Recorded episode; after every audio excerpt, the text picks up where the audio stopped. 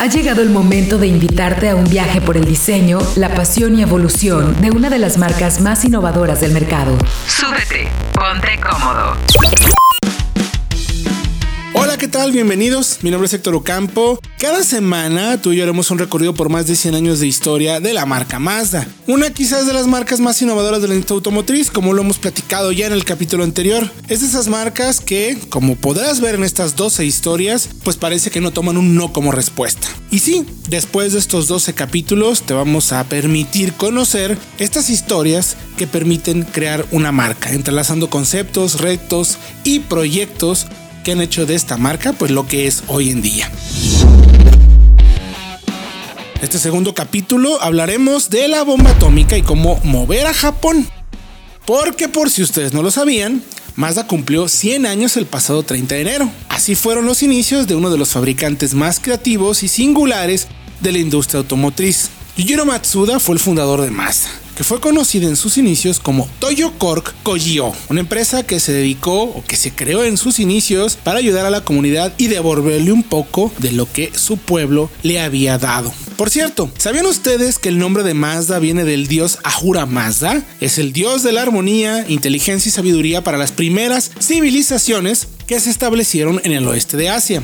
Para los fundadores de la empresa se interpreta como símbolo de los inicios de la civilización del este y oeste de Japón, pero también como un símbolo de la cultura automotriz. Y entonces, con la idea de contribuir a la paz mundial y levantarse como una esperanza para la industria automotriz japonesa, Toyo Kojio, en ese entonces ya sin el nombre del corcho, del cork, fue renombrado como Mazda Motor Corporation. Al mismo tiempo, pues Mazda era el nombre perfecto para honrar al fundador de la empresa, cuyo apellido se pronunciaba de manera muy similar al de Mazda, Matsuda.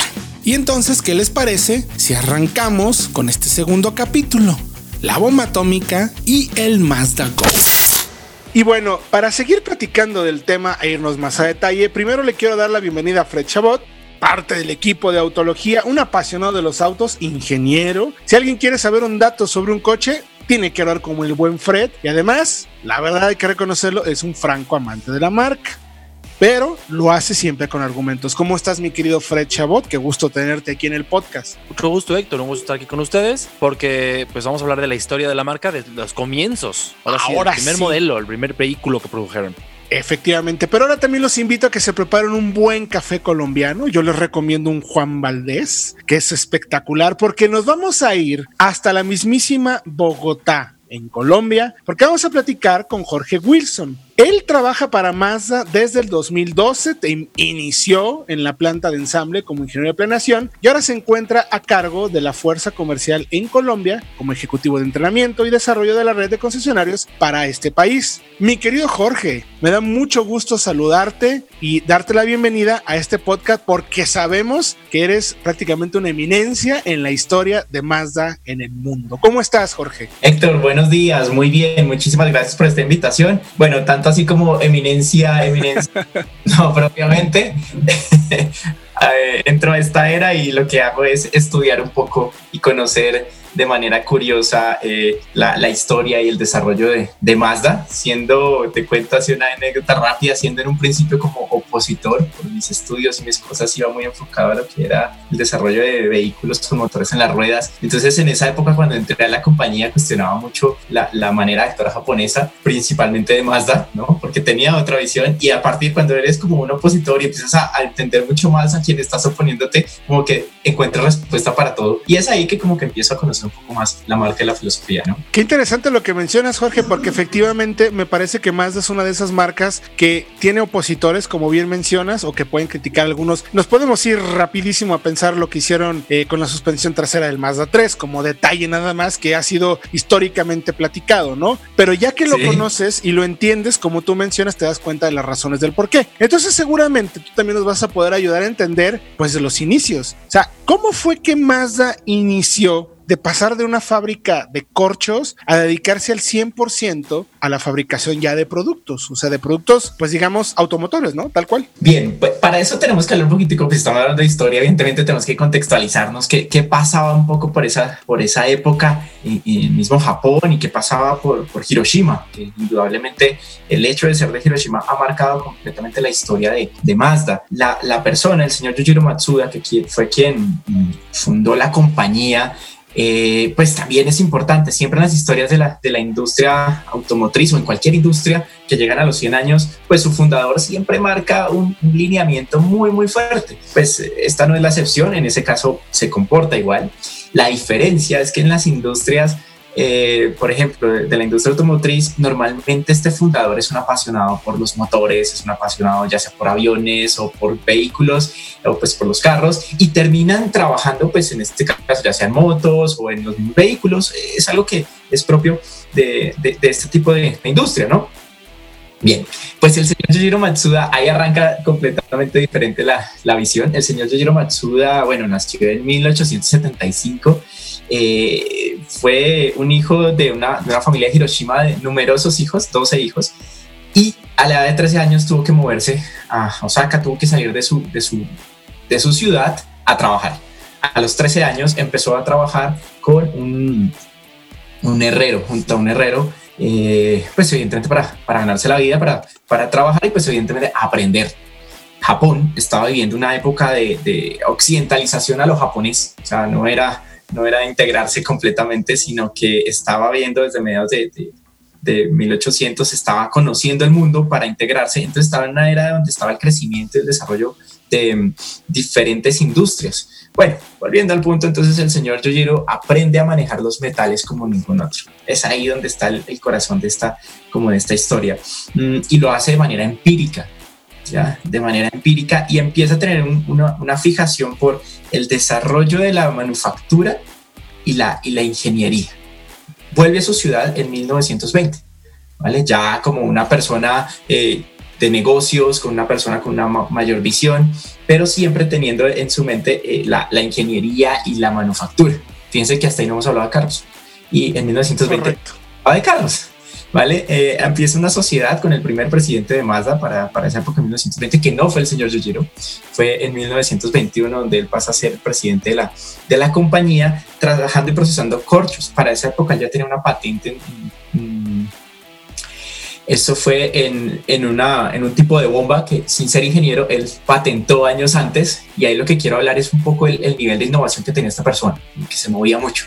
En la parte de corchos se movió también y empezó a hacer una producción diferente, eh, corchos, eh, mm, o bueno, procesar corcho para entregar láminas de corcho, que eran aislantes de máquinas, aislantes de vibraciones. Y entonces le, como que le puso un empuje diferente a esta, a esta situación, a esta, fabricación. Pero en los años 20 también empiezan a aparecer cosas muy propias de la zona japonesa, hubo un terremoto bastante fuerte. Siempre hay sismos, pero en este un terremoto bastante fuerte eh, a mediados de los años 20 y también hubo un incendio en la compañía. Se incendió casi que al 100%.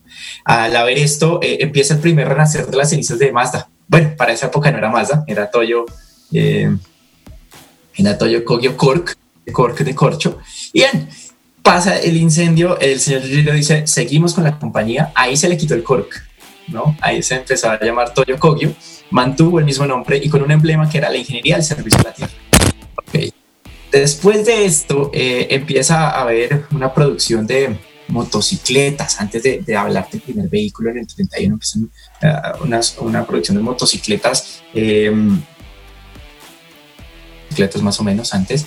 Y lo que sucede es que la ingeniería del servicio a la tierra, pues la ciudad de Hiroshima necesitaba vehículos utilitarios porque de alguna forma necesitaba moverse por zonas estrechas y en algunos momentos remover escombros o, generar, o hacer transportes pequeños o transportes ligeros. Entonces, a partir de esa necesidad del pueblo de Hiroshima, se empieza a pensar en un vehículo que pudiera suplir esa, esa necesidad y ese fue el Mazda Go. ¿sí? Eh, el Mazda Go en 1931 aparece la primera versión de lo que es un vehículo Mazda, ¿vale? Oye, mi querido Jorge, ahí, ahí por ejemplo, eh, ¿cómo es el concepto? O sea, ¿por qué deciden hacer una motocicleta pick-up?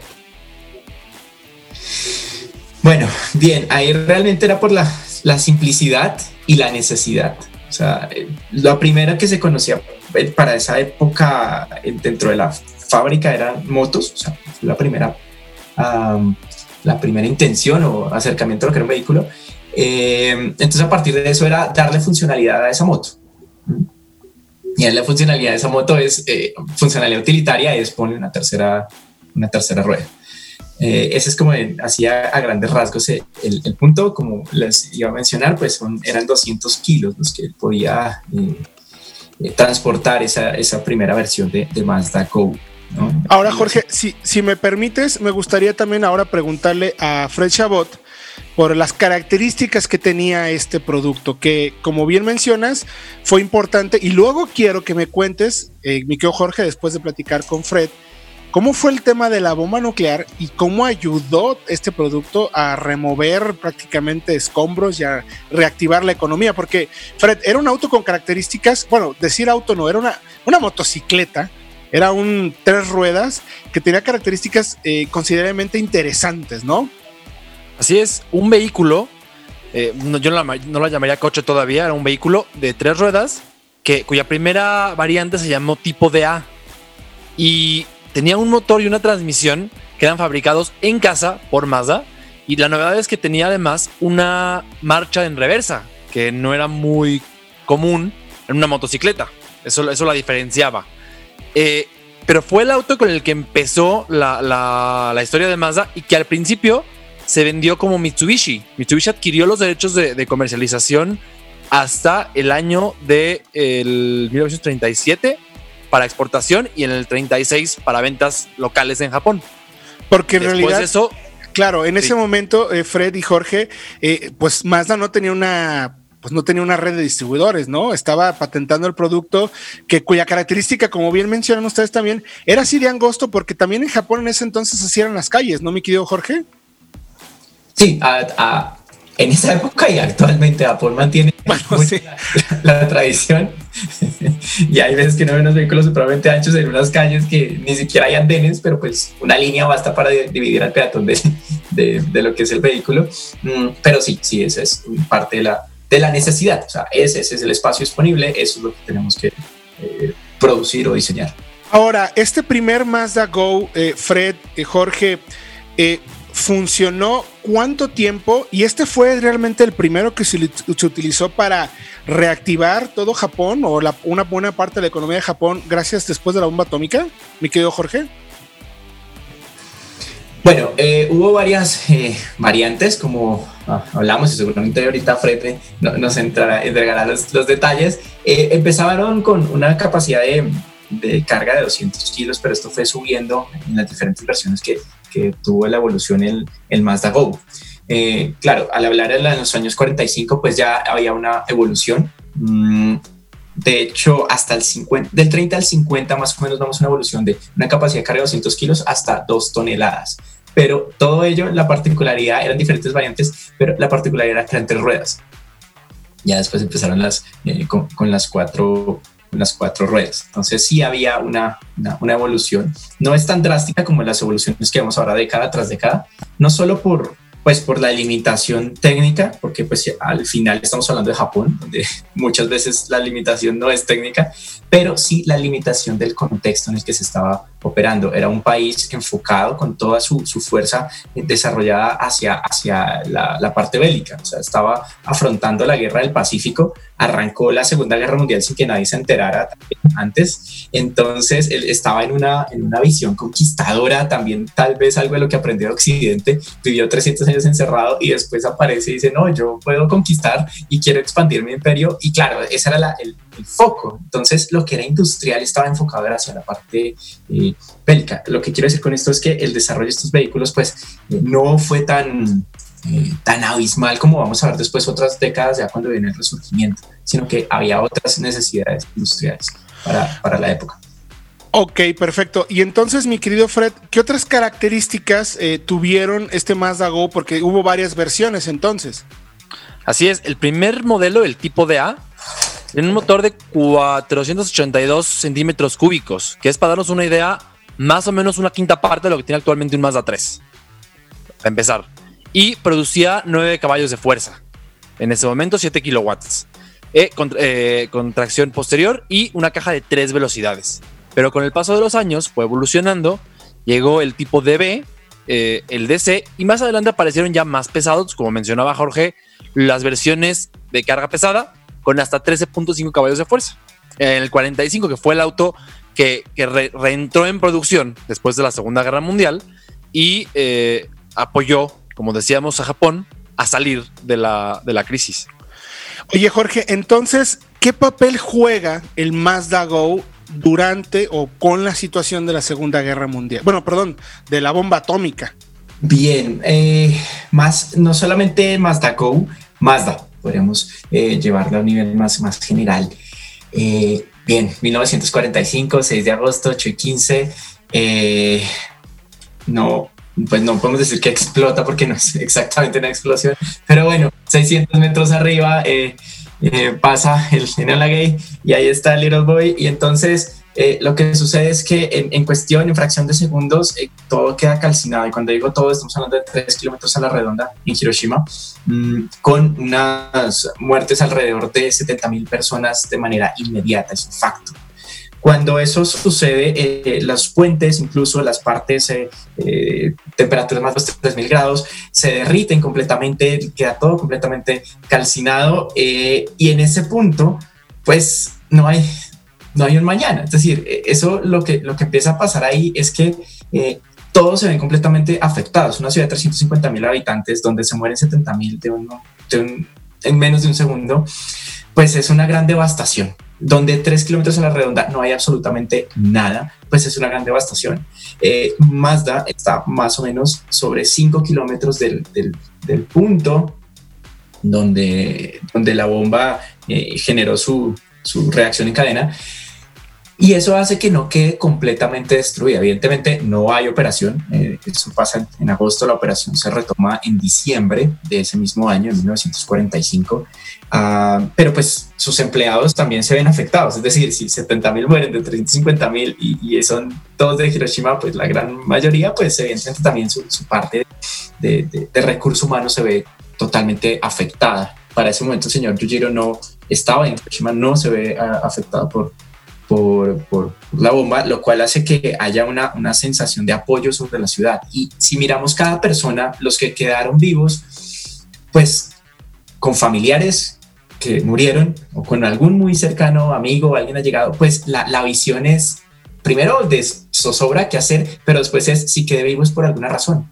Eh, y esa razón es ayudar a mi gente, o sea, es ayudar a estar aquí y como podemos decir latino, guerreársela con toda. Entonces, en ese, en ese aspecto, mm, la, las personas de Hiroshima empiezan a tomar una, como un ímpetu adicional a lo que nosotros conocemos como la cultura japonesa, que sabemos que es de un gran ímpetu claro, son de Mazda, algunos son de Hiroshima. Mazda en, en esas épocas, sobre los años 50, eh, alcanzó a tener el 30% del Producto Interno Bruto de Hiroshima, lo cual quiere decir que era una, compañía pues muy, muy importante, en, no solo en la parte económica, sino pues en la parte de, de, cualquier proyecto que se fuera a generar. Entonces ahí la marca eh, entró en una, en una operación de desarrollo nuevamente de, de esta, salimos y salimos adelante y pues haciendo lo que sabía hacer. Entonces era hacer eh, eh, vehículos mm, y apoyando en, cualquier en necesidad industrial. Ese fue como el rol que jugó la, la compañía. Eh, seguramente en esa fase de cierre también funcionaría pues con algunos otros elementos como albergue o algo por el estilo, pero pues ya en diciembre aparece entonces la producción nuevamente de los vehículos para hacer resurgir a Hiroshima de las cenizas con una visión en ese momento eh, bastante local de, lo que era la producción de vehículos y la necesidad era eh, local eh, hacia los años 50. ¿Y ahí cuánto tiempo se mantiene este, este empuje o este trabajo, esta, pues sí, tal cual este empuje y esta disposición por sacar adelante a la empresa? ¿Durante cuántos son los, los años más importantes o digamos los más difíciles para Mazda y para Japón? Para Japón son años totalmente difíciles desde yo creo que por unas tres décadas más de, trabajo, de desarrollo, de aceptar que perdieron, que eso era más grave en ese momento que morirse. Eh, eso, eso fue gravísimo. El emperador tuvo que decirles, oiga, por favor, vivan, no se maten. o sea, después de perder una guerra, el japonés lo que hace es se suicida porque no hay más, no hay peor vergüenza que ser perdedor. Entonces le dice, no, no, no, su reto y su misión es vivir. Y con eso eh, el pueblo empieza a trabajar, pues obviamente de mano en la parte eh, occidental también, pues porque son los que de alguna forma llegan a aprender otras ideas y a desarrollarlas sustancialmente. Puntualmente en más de esos 15 años, hasta los años 60, pues está el trabajo de vehículos utilitarios vehículos utilitarios, pero en ese, en ese sentido la marca dice, bueno, estamos en un renacer, estamos apoyando ese crecimiento, pero luego el gobierno japonés eh, anuncia que va a haber una, algo así como una apertura económica, ¿no? Entonces van a entrar nuevas marcas y ahí ya pasa a ser una amenaza en términos de, de, lo que fue la guerra, una amenaza económica para la compañía, eh, llegando a los años 60. Entonces la compañía dice, me tengo que despertar porque aquí lo resumo mucho, porque yo a punta de vehículos de tres ruedas no voy a sobrevivir cuando lleguen los monstruos de Norteamérica con sus, con sus carros, con sus vehículos.